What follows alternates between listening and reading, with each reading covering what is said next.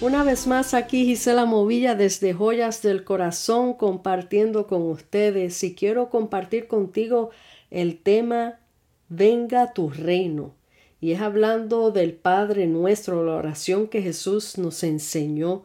Y dice en Mateo 6, 9 al 15, Jesús dijo, Vosotros pues oraréis así, Padre nuestro, que estás en los cielos, santificado sea tu nombre. Lo que se refiere es, Padre nuestro, es reconociéndole como nuestro Padre, para empezar, que estás en los cielos, reconociendo dónde está su trono. Santificado sea tu nombre, reconociendo que Él es santo, siempre santo. Venga tu reino es reconociendo que hay un reino establecido, no lo establecemos nosotros. Siempre estuvo y estará por la eternidad. Y, ven, y que venga a nosotros para que sea su voluntad en nosotros y no la nuestra. A eso es lo que se refiere, venga tu reino. Hágase tu voluntad como en el cielo, así también en la tierra. Amigos, es aquí donde quiero hacer una pausa. Cuando Jesús nos enseña a orar de esta manera, no es para hacer repeticiones, sino para orar con entendimiento a quién le estamos orando. Le oramos, número uno, al Padre nuestro, nuestro Creador.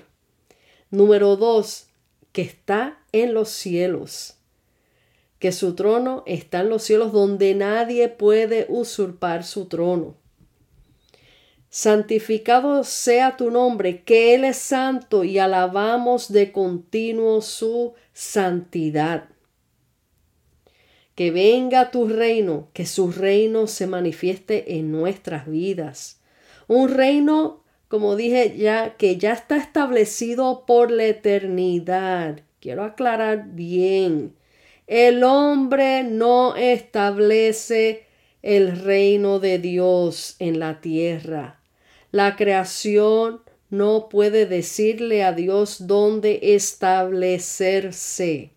Él es el alfa y el omega, principio y fin. Ya Él era y sigue siendo antes de que tú y yo naciéramos. Hágase tu voluntad como en los cielos, así también en la tierra. Aprendamos a pedir su voluntad y no la nuestra. La voluntad de Dios Padre en los cielos, que así mismo se haga con nosotros en la tierra, nuestras vidas, porque somos polvo. El pan nuestro de cada día, dánoslo hoy. O sea, dependemos de Él 100%, todo lo que tenemos se lo debemos a Él. Perdona nuestras deudas como nosotros perdonamos a nuestros deudores. Todos necesitamos perdón de Dios, por esa razón también debemos perdonar a nuestros deudores de la misma manera que tú perdones, así serás perdonado. Esto no es una opción. Dios nos pide que perdonemos. Es una obligación. Tenemos que perdonar. Así serás perdonado. Esto, como dije, no es una opción. Dios nos pide que perdonemos. Él perdona tus pecados, errores, pero si tú no perdonas y guardas rencor en tu corazón, no puedes tener entrada al reino de los cielos donde mora Dios, que es amor. El versículo 14 dice, porque si perdonas a los hombres sus ofensas, os perdonará también a vosotros vuestro Padre Celestial. Mas si no perdonáis a los hombres sus ofensas, tampoco vuestro Padre os perdonará vuestras ofensas.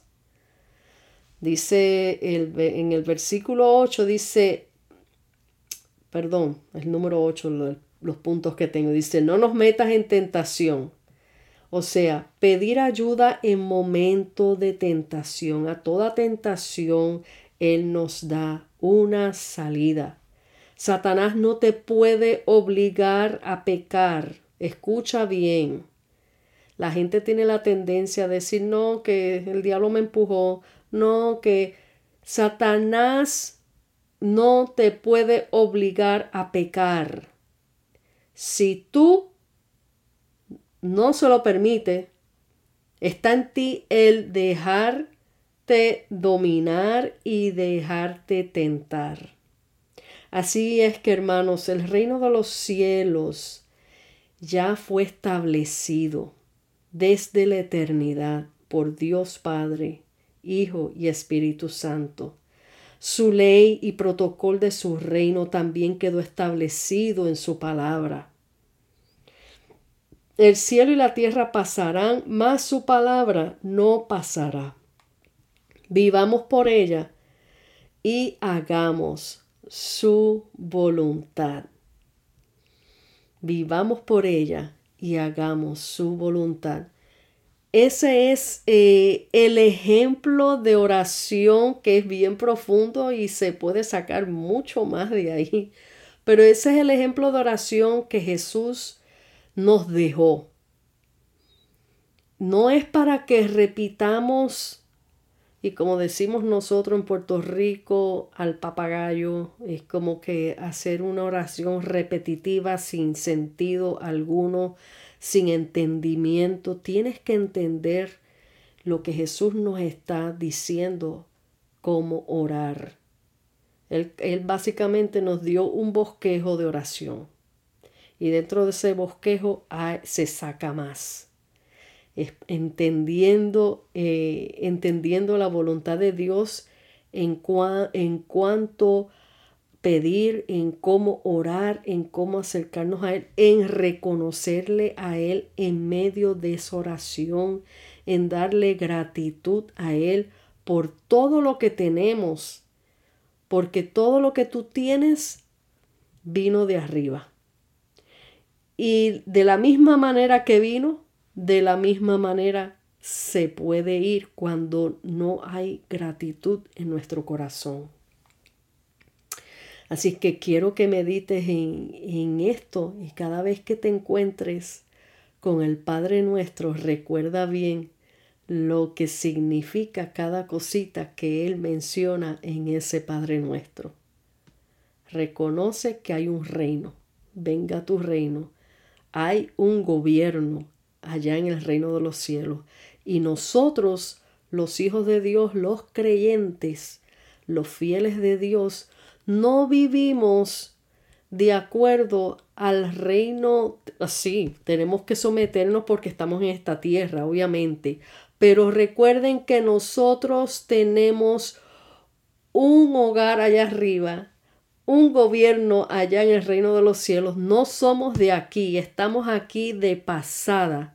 Por lo tanto, nosotros vivimos de acuerdo al reino de los cielos. Debemos de vivir de acuerdo a los estatutos que hay en el reino de los cielos, de acuerdo a la voluntad de nuestro único Rey poderoso que es Jesucristo. El Dios Padre y su Espíritu Santo, ese gobierno es nuestro gobierno no lo que opera aquí abajo en esta tierra que es totalmente corrupto. Nosotros nos basamos en lo que dice Jesús.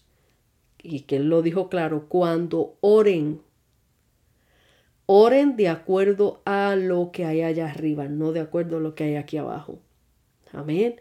Así que meditan estas palabras y si quieres volver a repetir este audio para que lo vayas masticando un poquito más y tomando notas acerca de esto, hazlo nuevamente, compártelo, disfrútalo y comienzas o comienza a orar con entendimiento, con propósito, no por repetir una oración vana.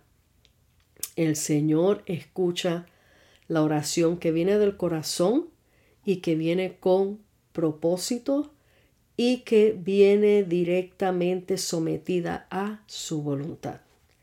Así que Dios te guarde, Dios te bendiga y que tengas un feliz día y feliz resto de la semana. Hasta la próxima. Gisela Movía desde Joyas del Corazón.